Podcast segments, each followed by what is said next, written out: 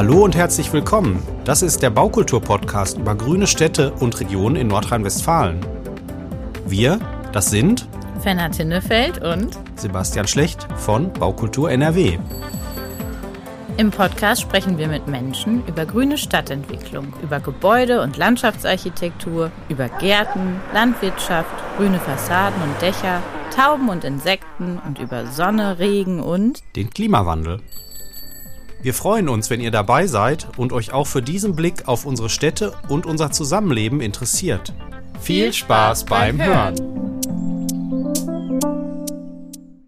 Hallo, in diesem Podcast sprechen wir Sebastian und Fenner von Baukultur Nordrhein-Westfalen darüber, was eine Landesgartenschau heute ist und wie das Format der Gartenschau zur nachhaltigen Entwicklung der Stadt beiträgt. Dazu treffen wir Frau Claudia Koch. Sie ist Baudezernentin der Stadt Höxter und Geschäftsführerin der Landesgartenschau Höxter 2023 GmbH. Sie ist heute unsere Fachfrau für all unsere offenen Fragen und berichtet uns Wissenswertes aus ihrer Arbeit als Baudezernentin über das Konzept und Prozedere von Gartenschauen und natürlich auch einige Details Details über die Landesgartenschau hier in Höxter. Diese hat nämlich im April ihre Pforten geöffnet und ist noch bis Oktober zu besuchen. Los geht's!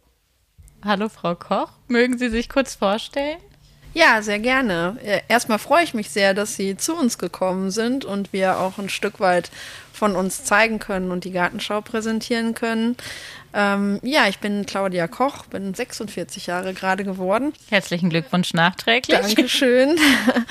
Und äh, bin seit äh, sechs Jahren jetzt Baudezernentin der Stadt Höxter und gleichzeitig auch eine von zwei Geschäftsführern für die Durchführungsgesellschaft der Landesgartenschau. Und ähm, wir haben uns eben damit beschäftigt, die Planung, die Genehmigungen äh, einzuholen, dann äh, die Baudurchführung durchzuführen und jetzt letztlich dann auch sechs Monate den Betrieb hier vor Ort zu organisieren. Die Landesgartenschau geht also noch bis und seit wann? Wir haben angefangen am 20. April mit einer schönen Eröffnungsfeier und äh, ja, bis zum 15. Oktober können Besucher noch zu uns kommen und durch die verschiedenen Jahreszeiten tatsächlich noch, ich würde sagen, wir sind immer noch, stecken noch im tiefsten Frühfrühjahr, äh, über Sommer und Herbst natürlich immer wieder ein wechselndes Bild von Pflanzungen, Blumen und bunten Blüten bei uns sehen und natürlich auch verschiedenen Programmangeboten, die immer wieder jede Woche neu auf dem Gartenschaugelände zu erleben sind. Ja, wir haben ja auch schon einiges gesehen. Wir sind hier schon übers Gelände gelaufen, aber vielleicht um nochmal alle Hörer ganz am Anfang abzuholen, in kurzen Worten, was ist eine Landesgartenschau und warum ist sie dieses Jahr hier in Höxter? Ja, eine Landesgartenschau ist für mich als Baudezernentin eigentlich erstmal die Möglichkeit, eine Stadt auf links zu krempeln, wenn Sie mich fragen.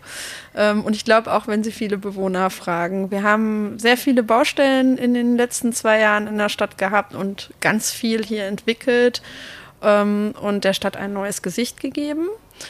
Und gleichzeitig ist es aber natürlich auch ein Event. Das heißt, wir feiern jetzt sechs Monate ein, ein ständiges Straßenfest oder auch Sommermärchen äh, im Gelände und aber auch in der Stadt, äh, wo wir Besuchern einfach zeigen, ähm, was unsere Stadt zu bieten hat. Historisch, archäologisch, natürlich auch gärtnerisch, weil eine Landesgartenschau hat natürlich auch viel mit Blumen und Pflanzen zu tun. Das soll sie auch ähm, und zeigen aber auch vor allen Dingen die Vielfalt des ländlichen Raumes und dass der ländliche Raum auch ganz viel Innovation kann. Wie kam diese Landesgartenschau nach Höxter? Ja, tatsächlich äh, ist es so, dass in 2017 in einer Stadt, die jetzt Luftlinie vielleicht 25 Kilometer von uns entfernt äh, liegt, äh, eine, die nordrhein-westfälische Gartenschau auch durchgeführt wurde, nämlich in Bad Lippspringe. Und äh, das ist zufällig jetzt auch genau das Jahr, in dem ich hier in Höxter als Baudezernentin angefangen habe. Und die Politik hat diese Fragestellung an mich herangetragen, ob nicht auch Höxter ein schöner Austragungsort für eine Landesgartenschau sein könnte und was ich davon halten würde. Und nach den Gesprächen und Eindrücken, die ich aus Bad Lippspringe dann mitgenommen habe, konnte ich eigentlich nur sagen, ja, das ist eigentlich genau das Richtige für eine Stadt wie Höxter. Und dann haben wir uns auch auf den Weg gemacht, ähm, mit einer Machbarkeitsstudie zu überprüfen, ähm, ob wir das Potenzial haben. Es gibt viele Dinge, die eine große Relevanz und Wichtigkeit haben. Das ist nicht nur das Flächenpotenzial als solches. Man muss auch Infrastruktur herrichten und man muss erreichbar sein. Also es gehört eine ganze Menge noch drumherum, um nachher zum Ergebnis zu kommen, ja, die Stadt kann so ein großes Event ausrichten. Herzlichen Glückwunsch auf jeden Fall. Das war ja dann eine Erfolgsgeschichte, würde ich sagen. Ja, einen Strich können wir erst, glaube ich, am 16. Oktober 2023 ziehen, aber bis jetzt ähm, all, all das, was wir jetzt umsetzen konnten in der Stadt, ähm, allein das ist schon ein Riesenerfolg tatsächlich. Ähm, ich sage immer, das, was wir jetzt hier geschaffen haben, das sind Maßnahmen, da brauchen wir normalerweise 30 Jahre für. Das heißt, die Stadt hat sich äh, in, innerhalb kürzester Zeit stadtentwicklungstechnisch ähm, nach vorne katapultiert tatsächlich. Und allein das ist ja ein Riesenzugewinn für die Stadt Höxter, jetzt unabhängig noch vom wirtschaftlichen Erfolg der Gartenschau. Und was ist das Besondere jetzt für den Standort Höxter, wo gerade so Stadtentwicklung schon aufkam? Also das Besondere ist sicherlich, ähm, wir haben einfach eine sehr lange Historie bei uns hier im, in der Region. Die Stadt selber wird in diesem Jahr 1200 Jahre alt. Und ähm, mit der Welterbestätte haben wir eben sehr interessante touristische Ziele, verbunden dann tatsächlich noch mit dem Weserradweg, der ja der Rad beliebteste Radweg Deutschlands ist. Und ähm, unser großes Ziel stadtentwicklungstechnisch ist es einfach, diese Dinge besser miteinander zu verbinden. Und über all die Elemente, die wir jetzt entlang der Weser geschaffen haben, von der Stadt Höxter zur Welterbestätte und zurück, ist uns das meiner Meinung nach sehr gut gelungen tatsächlich. Frau Koch, in den letzten Jahren nimmt das Thema Grün eine immer wichtigere Rolle ein, besonders durch den voranschreitenden Klimawandel.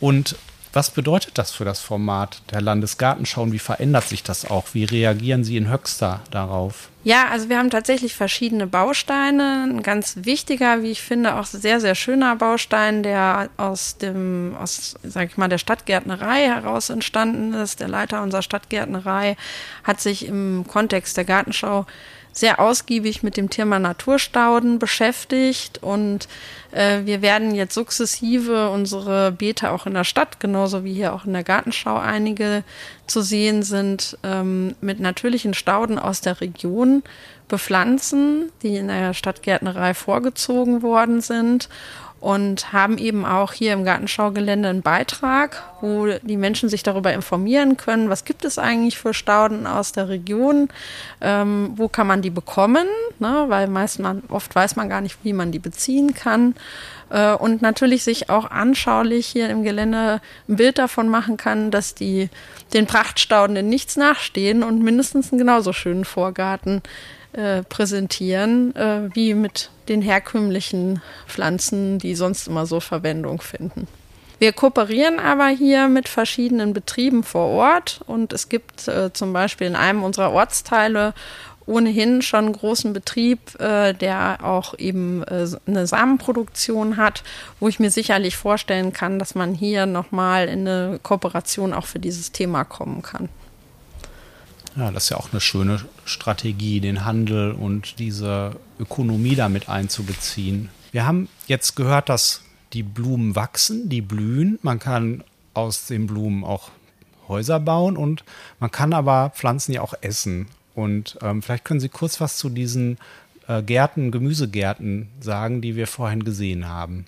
Wir haben ja ähm, hinter der Welterbestätte Korvei einen zwei Hektar großen Remtergarten neu entwickelt. Und ein ganz wichtiger Bestandteil im Remtergarten, der ja von seinem Wortlaut her schon sagt, dass er quasi der Küchengarten oder der Versorgungsgarten des Klosters ist, ähm, sind natürlich entsprechende ähm, Gemüsebeete, um die Versorgung des Klosters sicherzustellen. Und in unserem Fall ist es so, dass wir eben an, in drei verschiedenen Abschnitten ähm, verschiedene Jahrzehnte sozusagen oder Epochen zeigen. Also das heißt den Gemüseanbau aus dem Mittelalter, äh, den Gemüseanbau aus der neuen Zeit, also alles das, was aus Amerika kam und jetzt auch, wie man Gemüsebau heute vielleicht betreibt. Und ähm, wir wollen den Menschen natürlich nicht nur zeigen, wie Gemüse wächst und wie es ausschaut, ähm, sondern wir werden das dann auch ernten im sogenannten Remtergarten und dort auf dem ähm, Platz, äh, den wir dort geschaffen haben, wo zum Beispiel auch eine Outdoor-Küche etabliert worden ist, dann vor Ort auch verkochen und zeigen, was man eben mit den verschiedenen Nahrungsmitteln dann auch machen kann tatsächlich und sie vor Ort verwerten. Also eine Landesgartenschau besteht ja nicht nur aus Pflanzen, da wird ja auch viel gebaut. Und das hat ja auch was mit Klimawandel und Ressourcen zu tun. Haben Sie da auch Teile in der Landesgartenschau, die darauf äh, reagieren und damit umgehen? Ja, also wir haben, glaube ich, mehrere Dinge, die sich genau mit dieser Thematik beschäftigen und äh, mit, einer Grund, mit einer grundlegenden Haltung zu diesem Themen, so dass wir einmal versucht haben, Baustoffe wiederzuverwenden, die wir im Zuge von Baumaßnahmen äh, gefunden haben oder auch ausgebaut haben. Also das heißt, es gibt äh, Pflastermaterial, was wir in der Innenstadt ausgebaut haben, was wir an anderer Stelle wieder verwendet haben. Oder wir haben auch bei den Umbaumaßnahmen im Gartenschaugelände ganz, ganz wertvollen roten Wesersandstein gefunden. Den haben wir dann wieder verwendet, um zum Beispiel Trockenmauern anzulegen, die dann wiederum als Unterschlupf für Insekten und seltene Pflanzenarten dienen. Ähm, wir haben sehr viel Holz verwendet im Gelände. Also man findet äh, überproportional viele Gegenstände, die aus Holz sind, vor allen Dingen aus heimischem Holz auch. Ähm, und äh, haben auch natürlich auch darauf geachtet, dass Materialien nicht weite Wege zu uns gehen müssen, also nicht aus China, Indien oder sonst wie kommen, sondern äh, insbesondere das Pflastermaterial, was Sie bei uns äh, sehen und ja, hoffentlich auch allen gefällt, zumindest die meisten, die mir begegnen, sind sehr begeistert davon, äh, sind tatsächlich Materialien hier aus dem Weserbergland, die von vor Ort kommen und damit keine weiten Lieferketten und ganz wenig CO2-Produktion sozusagen auf dem Lieferweg schon verbraucht haben. Wollen Sie uns ein bisschen was zu diesem Pavillon erzählen, der auch aus Pflanzen entstanden ist oder gewachsen ist? Ja, also äh, wir haben ja innovatives Bauen, ist natürlich ein hohes, großes Thema auch bei uns in der Landesgartenschau. Und äh, wir haben ja eine eigene Hochschule hier vor Ort, äh, die Technische Hochschule Ostwestfalen-Lippe. Und äh, dort ist aus einem studentischen Wettbewerb ein ähm, ja, Pavillon entstanden, ähm, der aus sogenannten Pilzbricks, also Pilzmyzelen, im Grunde genommen gewachsen ist, weil diese Pilze natürlich bilden Sporen und wachsen und durch diese Sporenbildung entsteht dann sozusagen ein Baustoff aus äh, Pflanzenmaterial, wenn man so möchte, also aus Pilzmaterial ähm, und wächst dann zu einem Gebäude und das kann dann hier bei uns im Gelände auch betrachtet werden. Also nicht nur Pflanzen können wachsen, auch Häuser. Auch Häuser können bei uns im Gartenschaugelände wachsen, genau. da wird man vielleicht auch noch das ein oder andere als kleine Überraschung bis zum Ende der Gartenschau erleben. Ja, wir befinden uns ja hier direkt an der Weser eigentlich. Und gerade so Hochwasserschutz ist ja an Aktualität nicht zu überbieten. Wie wird denn hier darauf eingegangen auf dem Landesgartenschaugelände, beziehungsweise wie wird auf Dürreperioden und zunehmende Starkregenereignisse reagiert? Also erstmal ist es natürlich ein Geschenk, an einem Fluss zu sein, weil Menschen das Wasser lieben. Ähm, natürlich ist es aber gleichzeitig auch so, dass eine gewisse Gefahr auch davon ausgeht und man natürlich in den Planungen bereits damit umgehen muss. Also es gibt ähm, ja die sogenannten ausgewiesenen Überschwemmungsgebiete. Das sind Bereiche, ähm, die, wo prognostisch bei bestimmten Regenwasserereignissen Wasser steht oder auch Wasser hinkommt. Das heißt, ähm, auf dieser Basisgrundlage kann man relativ gut ähm, kalkulieren oder damit umgehen, zu sagen, in welchen Bereichen kann ich jetzt ein Bauwerk bauen, was äh, schadfrei bleibt und in welchen Bereichen ist es eben kritisch und ist eigentlich von Bauwerken freizuhalten. Ähm, das haben wir auch berücksichtigt bei der Planung tatsächlich äh, und haben in Überflutungsbereichen äh, keine festen Bauwerke vorgesehen, maximal temporäre Kunstwerke oder Liegestühle, die dann eben in Hochwasserfällen ab bestimmten Pegelständen auch von uns vorsorglich entfernt werden, sodass keine Gefahr davon ausgeht. Im Grunde genommen gilt das Gleiche für Starkregenereignisse. Auch hier gibt es mittlerweile sogenannte Starkregenkarten, die eben eine Aus- oder einen Rückschluss darüber zulassen, wenn bestimmte Regenereignisse eintreten, wo dann welche Wasserstände zu erwarten sind. Und auch da ist es eben so, dass man natürlich hier keine festen Bauwerke ähm, ja, installiert, maximal temporäre Bauten, die dann sich auch mit entsprechenden Vorlaufzeiten entfernen lassen, so dass dann auch sowohl für den Gegenstand als auch für alles, was am Fluss lebt, kreucht und fleucht, keine Gefahr entsteht tatsächlich. Die Dürre ist natürlich ein anderes Thema, ne? total konträr dazu. Ähm, natürlich haben wir uns damit auch sehr beschäftigt, insbesondere vor dem Hintergrund der letzten drei Jahre, wo wir wirklich große Trockenheiten äh, erlebt haben. Die Weser hatte teilweise Wasserstände um 50 Zentimeter, so dass man zu Fuß quasi durch die Weser von einem Ufer zum anderen warten konnte. Ähm, das sind natürlich Dinge, die haben wir bei den Pflanzkonzepten insbesondere sehr berücksichtigt. Äh, es gibt sehr, sehr viele Magerstandorte bei uns im Gelände, die natürlich mit so großen Trockenheiten sehr gut zurechtkommen und trotzdem ein buntes Bild im Sommer zeigen. Ähm, wir haben bei der Auswahl der Neupflanzungen der Bäume darauf geachtet, dass wir klimaresiliente Arten verwenden ähm, und vielleicht auch hier und da mal einen Baum, der nicht unbedingt gebietstypisch ist, aber ein Baum, der eben mit den erwarteten Temperaturerhöhungen in der Zukunft gut zurechtkommt. Und gibt es ähm, noch spezielle Bereiche, wo hier auf erneuerbare Energien irgendwie äh, geachtet wurde oder mit einbezogen wurden? Ich meine, Sie sagten eben bei der Führung etwas von äh, PV-Anlagen. Ja, es gibt einen Ausstellungsbeitrag bei uns im Gelände, das ist der sogenannte Energiegarten. Ähm, hier möchten wir den Menschen eine ganz neue Technologie zeigen, die vielleicht äh, auch noch ich sag mal, mindestens jetzt in der Öffentlichkeit noch nicht so bekannt ist. Ähm, das ist die sogenannte Agri-PV. Das bedeutet, das ist eine PV-Anlage, die eine Lichtdurchlässigkeit von mehr als 50 Prozent besitzt. Und das hat zur Folge, dass eben Pflanzenwachstum unterhalb dieser Anlage möglich ist.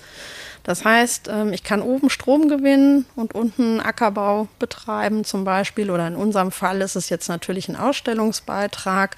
Dort können die Menschen in einem Garten spazieren gehen und naschen. Es ist halt ein Naschgarten als Naschgarten angelegt. Und ähm, wir wollen dann natürlich auch nochmal zeigen, das Kernproblem der Umstellung des Themas Erneuer auf erneuerbare Energien ist ja das, ähm, Stromerzeugung kriegen wir schon hin, sei es mit Photovoltaik oder mit Windrädern. Das ist eigentlich heute auch kein Problem mehr. Das große Thema ist ja das Thema der Energiespeicherung, wo es immer noch nicht so eine richtig gut flächendeckende Lösung gibt, aber zumindest Ideen und Ansätze, wie man das realisieren kann. Und ein guter Ansatz ist sicherlich, ähm, einen Wasserstoffspeicher zu generieren, der dann in den Zeiten wo eben kein Wind und keine Sonne ist, die Energie äh, wieder abgeben kann. Und auch das möchten wir gerne in dem Energiegarten in einem, ich sag mal, Modellmaßstab den Gästen zeigen, wie das funktioniert und erklären, wie in Form von Elektrolyse dann auch Wasserstoff produziert wird und dort Energie gespeichert werden kann. Also Sie haben gerade gesagt, dass Sie auch viele Magerstandorte hier im Gebiet, im, auf dem Gelände haben oder auch zeigen. Und wir haben vorhin auch kurz darüber geredet, wie das bei Leuten ankommt, weil das auch zum Teil ein ungewohnter Anblick ist für die Landesgartenschau. Jetzt hat ja die Landesgartenschau ähm, auch die Möglichkeit, solche Dinge zu vermitteln und zu erklären. Und da würde mich interessieren, wie so Ihre Erfahrungen bisher sind und auch was Sie so für Programme haben, um solche Ästhetiken auch den Leuten näher zu bringen oder zu erklären. Tatsächlich haben wir ja äh, viele Bereiche, wo wir bewusst darauf gesetzt haben, das zu zeigen, was unsere Region auch ausmacht. Ähm, bei uns gibt es ja eigentlich zwei wesentliche Bestandteile. Entweder bin ich in der Weseraue, also eher sehr feucht, oder ich bin in den Weserhängen, die äh, eben häufig äh, sonnenexponiert ähm, und äh, ja, ich sag mal, mit äh, leichten Geröll äh, versehen sind. Äh, und das ist eigentlich relativ typisch hier für die Region. Und äh, diese Standorte zeigen wir natürlich auch im Gelände. Das heißt, äh, jetzt, wo es jetzt wirklich noch ziemlich lange, ziemlich kalt ist im Frühjahr, sieht man da im Moment tatsächlich noch gar keine bunten Blumen. Ähm, und äh, ich bin aber ziemlich sicher, sobald jetzt eine längere Wärmeperiode kommt, passiert dann genau das, dass diese Standorte eben aber mit natürlicher Bepflanzung und nicht eben mit Kulturbepflanzung ähm, ein buntes Blütenbild mit Naturpflanzen geben, wie zum Beispiel Mohn, ähm, der ja wirklich dann auch sehr schön prachtvoll rot blüht und einen wirklich begeistert. Also ich erinnere mich, dass ich letztes Jahr im November auf diesen Flächen noch in einem bunt blühenden Mondfeld gesessen habe äh, wo man eigentlich sich gefragt hat, wie kann das im November noch sein? Aber eben der Herbst war sehr lange sehr warm und dann waren diese Standorte sehr lange sehr bunt. Und äh, ja, es ist jetzt im Moment gerade ein bisschen schwierig, den Leuten das zu vermitteln. Äh, mir ist die Tage jemand begegnet, der hat dann gesagt, hier bei uns gibt es nur Kiesbeete, das wäre absolut artenfeindlich sozusagen sogar. Und dann habe ich ihm erstmal erklärt, dass das tatsächlich der, das, das Gegenteil der Fall ist. Ähm, wir haben entsprechende Schilder natürlich aufgestellt, um das zu vermitteln, aber auch, äh, ja, nicht jeder liest jedes Schild. Klar, man hat erstmal den visuellen Eindruck von der Fläche. Und wir haben spezielle Führungen, weil wir eben sehr viele beson ökologische Besonderheiten bei uns auch im Gelände haben, aus der Bestandssituation heraus die ähm, mit speziell ausgebildeten Führern, also insbesondere dem Büro, was die ökologische Baubegleitung auch während der ganzen Baumaßnahmen hier durchgeführt hat, werden Führungen angeboten, die dann auch genau diese Besonderheiten nochmal zeigen und erklären. Also der Schotterrasen der Zukunft. ja, der Schotterrasen, der typisch ist, würde ich sagen, für unsere Region und ein bisschen auch ein Sinnbild darstellt für bestimmte Stellen. Also zum Beispiel ist das ja ein Lebensraum für die Zauneidechse auch, ähm, die man auch bei uns im Gelände finden kann. Wer aufmerksam schaut, sie ist natürlich sehr schnell. Ähm, das heißt, man muss schon ein bisschen Geduld beim Beobachten haben. Aber äh, das sind eben äh, Lebensräume, die sehr typisch sind ähm, und die aber trotzdem auch eben ein schönes, blühendes Bild entwickeln, wenn die entsprechenden Temperaturen da sind. Da müssen wir nochmal wiederkommen, Fenner. Ja, auf jeden Fall. Ich würde da gern kurz dran anknüpfen. Ähm, das passt vielleicht ein bisschen in den Bereich, wenn, man kann es ja eh nicht allen recht machen, das ist klar, aber was gab es so für Beteiligungsformate? Wie wurden die Anwohnenden mit einbezogen? Ähm, ja, was war positiv, was war negativ vielleicht? Also wir haben versucht, ähm, die Bevölkerung sehr früh tatsächlich einzubinden. Schon im Rahmen der Durchführung der Machbarkeitsstudie haben wir ein äh, sehr großes Bürgerforum äh, durchgeführt mit äh, ganz vielen Arbeitsgruppen, wo Ideen eingesammelt wurden, was man sich wünscht, was man erwartet, vielleicht auch was man für Ängste hat. Auch da ist ein Feedback natürlich gekommen, wo Probleme gesehen werden. Diese ganzen Rückmeldungen sind erstmal in die Studie natürlich eingeflossen und ähm, sind dann aber auch in der weiteren Bearbeitung äh, mit in die Planung eingeflossen. Also das heißt, dieses Ideenkonzept oder Ideenbuch ist dann vom Förderverein Landesgartenschau zusammengestellt worden und war auch eine Anlage zum äh, Planungswettbewerb. Also das heißt, die Architekten, die sich ähm, für die Planung beworben haben, hatten dann quasi schon diesen Katalog dabei, was die Bürger sich eigentlich wünschen. Äh, jetzt kann man natürlich nicht alle Wünsche erfüllen. Nee. so, eine, so ein Klassiker, der ja immer irgendwie kommt, kam auch bei uns. Man wünschte sich eine Seilbahn vom Flugplatz nach Korwei. Ja, die hätte ich auch genommen. Genau.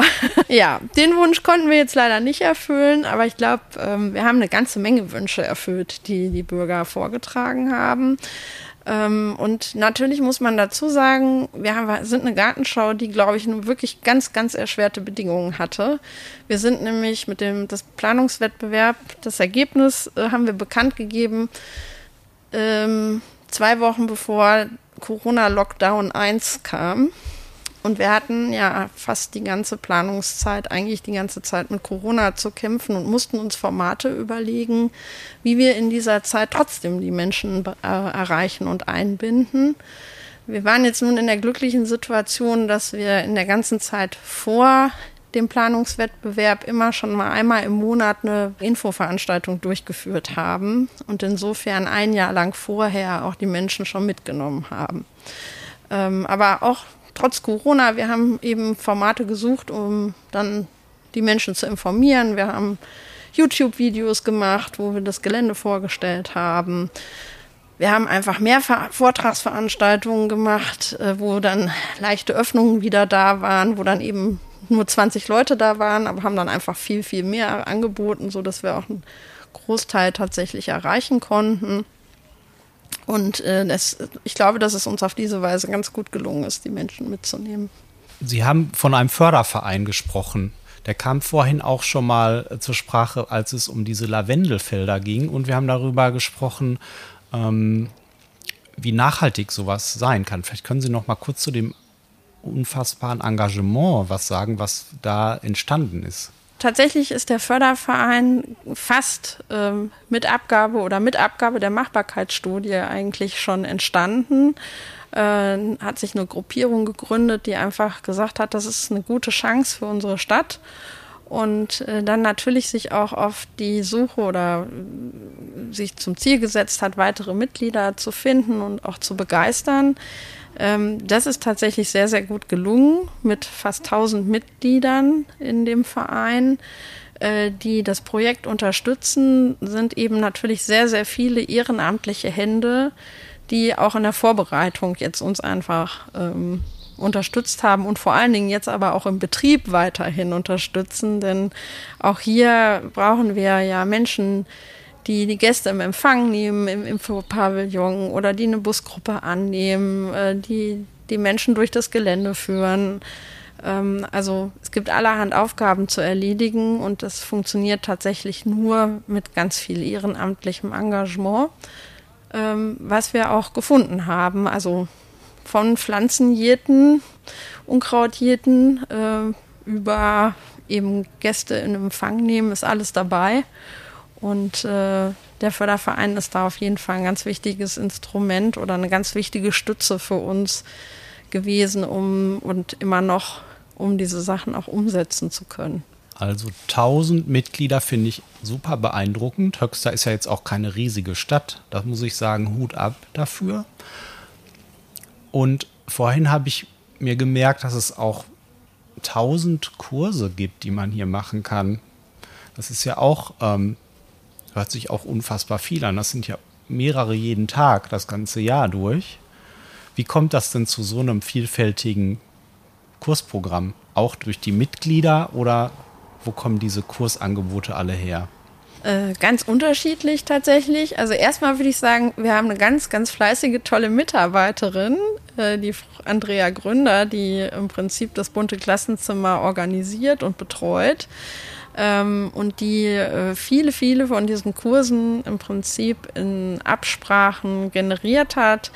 Und das ist ganz unterschiedlich. Das sind teilweise Unternehmen hier von vor Ort, die einen Kurs anbieten. Das ist natürlich die Hoch, die beiden Hochschulen, muss man sagen. Also Luftlinie ähm, fünf Kilometer sind wir ja in Niedersachsen, in Holzminden und dort gibt es ja auch nochmal eine Hochschule. Also beide Hochschulen beteiligen sich auch an dem Kursprogramm. Ähm, wir haben natürlich ganz viele Organisationen, die auch immer auf Gartenschauen äh, Kurse für Schulen anbieten. Die sind natürlich auch bei uns vertreten. Ähm, ja, und durch viele, viele Gespräche ähm, haben sich dann immer weitere Akteure gefunden oder es teilweise dann auch so, die haben dann gehört, ach, ihr macht einen Kurs im bunten Klassenzimmer.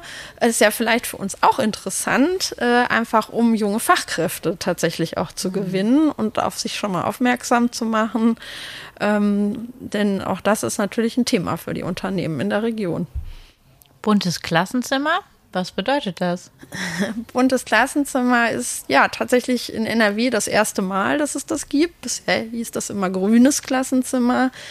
Das bedeutet, äh, dass eine Schule kann bei uns im Gelände einen Unterrichtskurs buchen, in der Regel eine Meistens sind es aber zwei Unterrichtsstunden, also 90 Minuten. Und kann dann zum Beispiel erfahren, wie das Wasser aus dem Wasserhahn kommt. Oder was denn bei uns äh, am Weserufer kreucht und fleucht. Oder warum zum Beispiel äh, die, oder wie die Kugel in die Trillerpfeife kommt. Äh, also ganz verschiedene Angebote, mh, die entweder aus dem grünen, also landschafts- und gärtnerischen Bereich kommen, aber eben in unserem Fall und deswegen bunt auch äh, mit Historie zu tun haben, mit, mit, Geschichte, mit Archäologie, mit soziokulturellen Themen. Also es ist tatsächlich alles, was die 17 Nachhaltigkeitsziele äh, beinhaltet, äh, kann man eigentlich bei uns als Kurs auch buchen.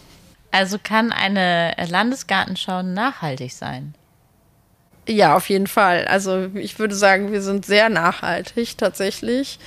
Ähm, allein schon, wenn ich sehe, was wir für bleibende Werte geschaffen haben. Also 90 Prozent des Geländes sind ja Parkteile, die auch nach der Landesgartenschau, so wie sie geschaffen wurden, verbleiben. Ähm, und das sind natürlich Maßnahmen, die dienen zum einen der Tourismusstärkung, die dienen aber auch der Freizeitgestaltung der Bürgerinnen und Bürger hier vor Ort, die hier leben und wohnen ähm, und schaffen natürlich entsprechende Mehrwerte in den äh, Naturräumen, sich, äh, ja, ich sag mal, äh, zu erholen oder auch aufzuhalten, aber auch was zu lernen tatsächlich, denn auch das wird ja bei uns bleiben. Äh, das bunte Klassenzimmer wird an dem Ort, wo es geschaffen wurde, auch nach der Gartenschau verbleiben und Schulen werden auch künftig dort äh, Lehr- und Bildungsangebote buchen können, die ähm, außerhalb äh, des eigentlichen Klassenraums in der Schule dann stattfinden. Und insofern denke ich, haben wir eben einfach viele Werte geschaffen, die ja, für alle Menschen, die nach Höxter kommen, bleiben. Jetzt liegt ja das Gelände der Landesgartenschau auch ein bisschen außerhalb des eigentlichen Stadtkerns und schafft aber auch eine Verbindung mit der Stadt und mit dem Wall der Stadt. Vielleicht können Sie dazu auch noch mal kurz ein bisschen was erzählen, wie Sie das konzeptioniert haben und wie das auch diese beiden Orte, die ja auch historisch schon lange miteinander zu tun haben, auch zusammenbringen soll tatsächlich ist ja ein Stadtentwicklungskernziel immer schon gewesen, ähm, unsere beiden Schwergewichte, also die historische Altstadt mit einer 1200-jährigen Stadtgeschichte, ähm, mit der Welterbestätte Korwei, die ebenfalls 1200 Jahre alt äh, geworden ist, besser miteinander zu vernetzen und zu verbinden und die gegenseitigen Synergien einfach besser ausnutzen zu können. Das heißt, ähm, eigentlich war die Verbindung schon immer da mit dem blauen Band der Weser. Aber entlang äh, dieses Bandes fehlte es dann, glaube ich, schon hier und da noch an attraktiven Punkten, die einen dazu bewegen, ähm, ja, diese, diese Wegstrecke zueinander, miteinander zu vernetzen, aufzunehmen. Und ähm, ich denke, mit der Gartenschau ist es einfach gelungen, auf dem Weg zwischen den beiden äh, Bereichen immer wieder auch einen Hinweis darauf zu bringen, wie die, die Geschichte der beiden zusammenhängt, zum einen, und zum anderen aber eben auch äh, Stationen zu schaffen, die die Menschen einladen, dort zu verweilen und einen Schritt eben auf der einen oder anderen Seite weiterzugehen. Und denke, das haben wir nur über die Gartenschau hinbekommen können. Das wäre sonst nicht gelungen. Sie haben berichtet, dass Sie auch in der Innenstadt Baumaßnahmen getätigt haben und die umgebaut haben mit einem Regenwassersystem, das zwar nicht jetzt ursächlich das Gebiet der Landesgartenschau betrifft, aber doch auch in diesem Zusammenhang passiert ist.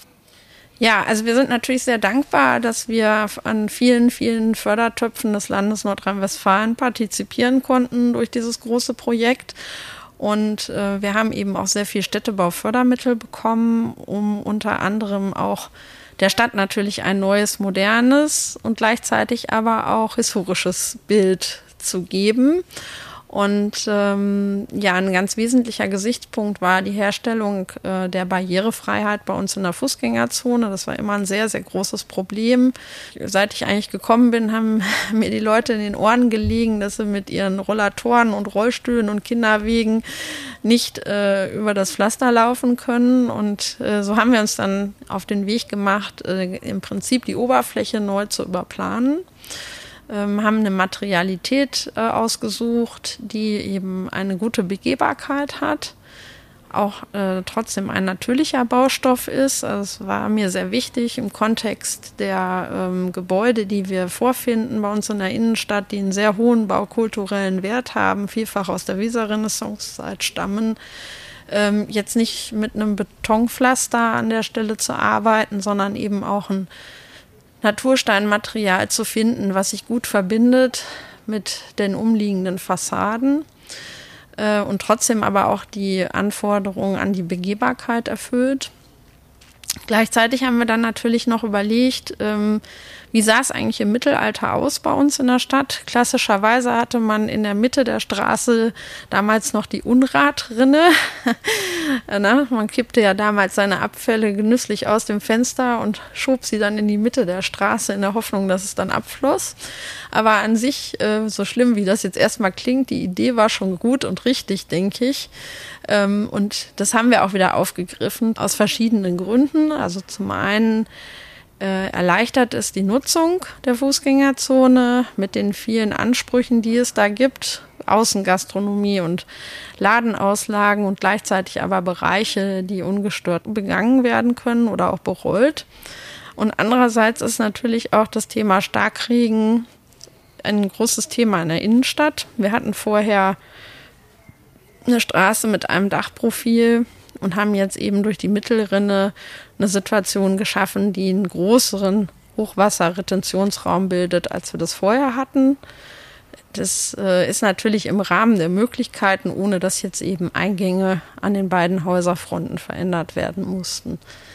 Ähm, und gleichzeitig, dadurch, dass wir schon seit dem Mittelalter ein besonderes Entwässerungssystem in der Stadt haben, haben wir die Möglichkeit genutzt, aus den unterird unterirdischen natürlichen Kanälen der Flüsse Wasser abzapfen zu können.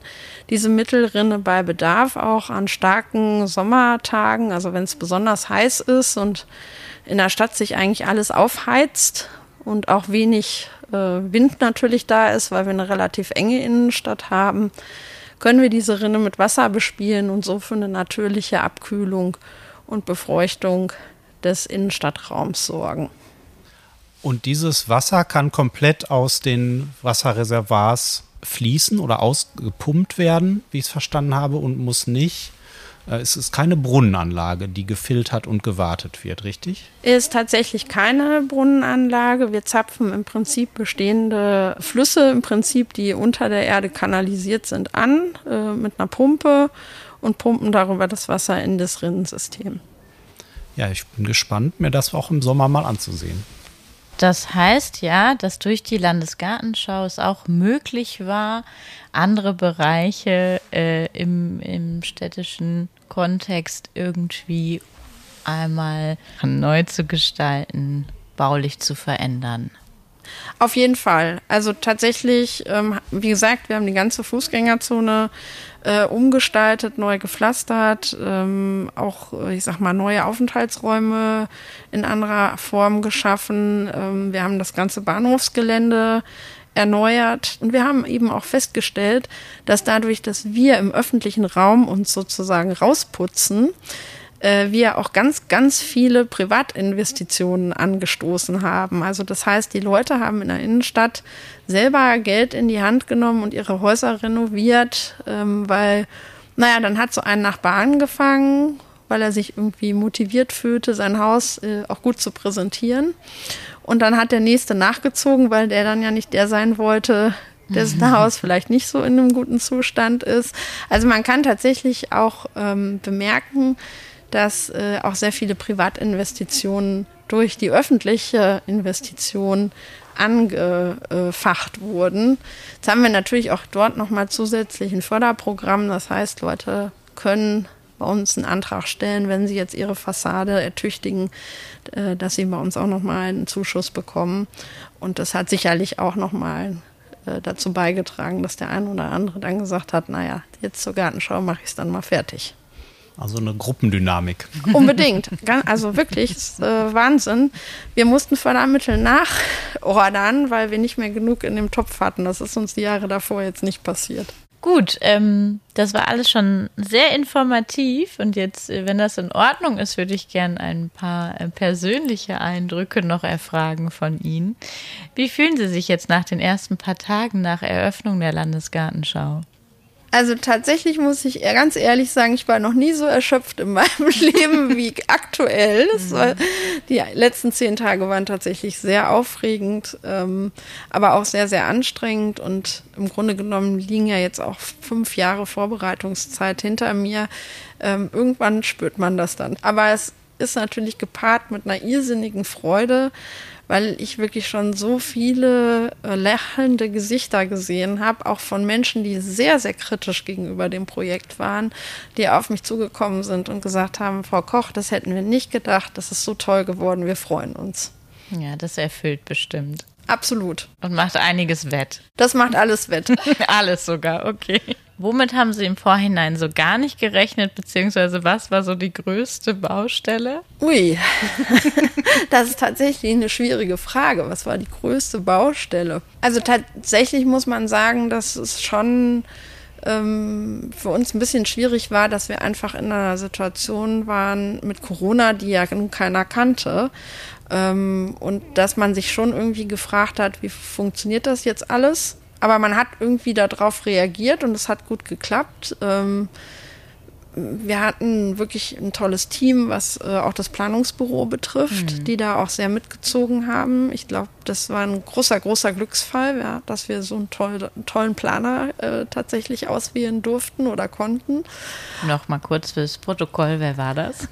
ja, das ist das Büro Franz Reschke aus Berlin und ähm, ja, also da kann ich wirklich einfach nur tausendfach Danke sagen, ähm, weil die Zusammenarbeit war wirklich ganz, ganz, ganz toll. Und ähm, er ist auch wirklich äh, auf, ich sag mal, unsere Bedürfnisse sehr gut eingegangen.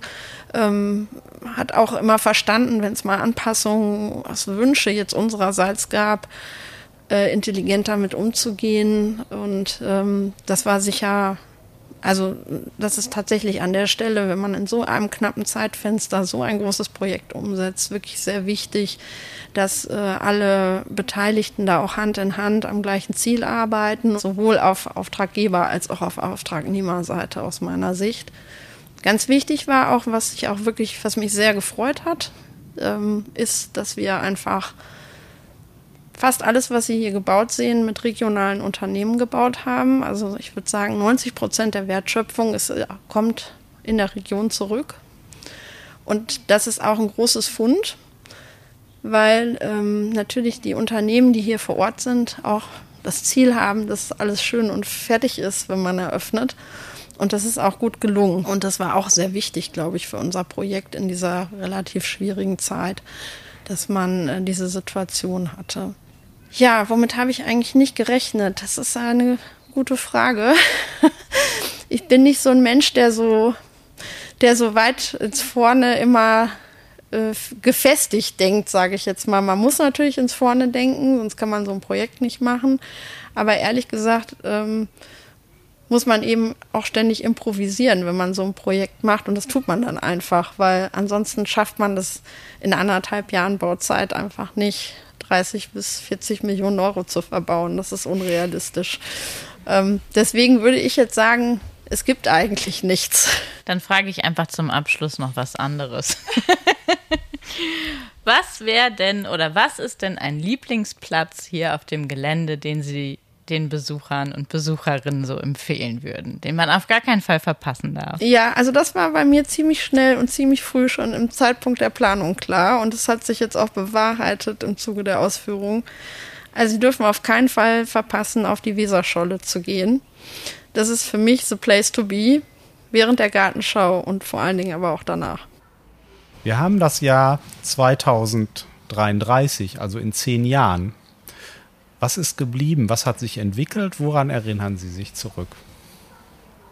Also geblieben ist hoffentlich ähm, eine, ein wunderschöner Weg zwischen der Stadt Höxter und der Welterbestätte, mit all den Elementen, die wir jetzt erstmalig geschaffen haben. Sitzstufen in der Weserböschung, Sitzstufen in der Weserscholle, ähm, als neuer Rastplatz auf dem Weg zwischen den beiden ähm, Elementen. Mm, ich würde mir sehr, sehr wünschen, dass der Archäologiepark, den wir zur Landesgartenschau sozusagen aus der Taufe gehoben haben und der ganz sicher ähm, jetzt erstmal nur eine Keimzelle ist und ich hoffe, dass der dann zehn Jahre danach sich ganz viel weiterentwickelt hat und ganz viele zusätzliche neue Elemente erfahren hat ähm, so dass äh, die Menschen jedes Jahr auch nach der Gartenschau einen Anlass finden, wenn sie nicht gerade hier schon wohnen und leben, immer wieder hier hinzukommen und sich darüber zu informieren, ähm, wie denn die Geschichte von Höxter und Korweit zusammenhängt. Vielen Dank. Toll. Ja, Frau Koch, ganz vielen Dank von unserer Seite. Ja, ich sage danke. Dass Sie sich so viel Zeit genommen haben, uns heute hier herumzuführen und für dieses super interessante Gespräch. Vielen Dank. Danke. Ja, vielen Dank, dass ich heute bei Ihnen zu Gast sein durfte. Das war unsere Podcast-Folge über Gartenschauen, die Vorteile und Tücken, die solche Formate mit sich bringen und die Landesgartenschau in Höxter selbst. Wir waren vor Ort und werden sicherlich im Spätsommer oder Herbst nochmal wiederkommen, um ein wahrscheinlich ganz verändertes Erscheinungsbild von Blüten, Gemüse und Labyrinthen zu erfahren. Da komme ich doch gerne mit. Ich fand auch das ehrenamtliche Engagement der Bürger und Bürgerinnen sehr beeindruckend.